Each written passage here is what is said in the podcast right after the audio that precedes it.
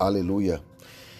Graças te damos, Senhor, por mais uma manhã, mais um dia.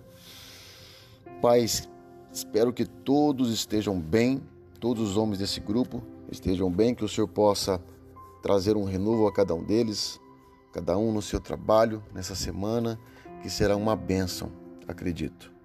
Queridos amados, homens de honra, mais uma palavra para o meu e teu coração. Está no livro de Jeremias, capítulo 31, versículo 34.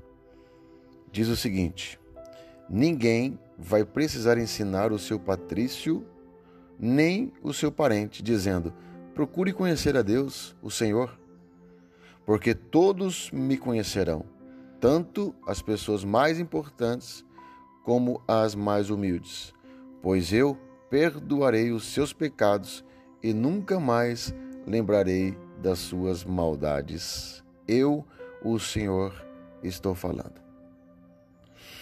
Amados, esse versículo ele retrata que o Senhor refez uma aliança com o povo dele, que somos nós, e que nós realmente não precisamos falar sobre conhecer a Ele, porque Ele já nos escolheu desde o ventre da nossa mãe e somos povo eleito dele.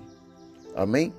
E, e que Ele perdoará os nossos pecados e não lembrará das nossas maldades.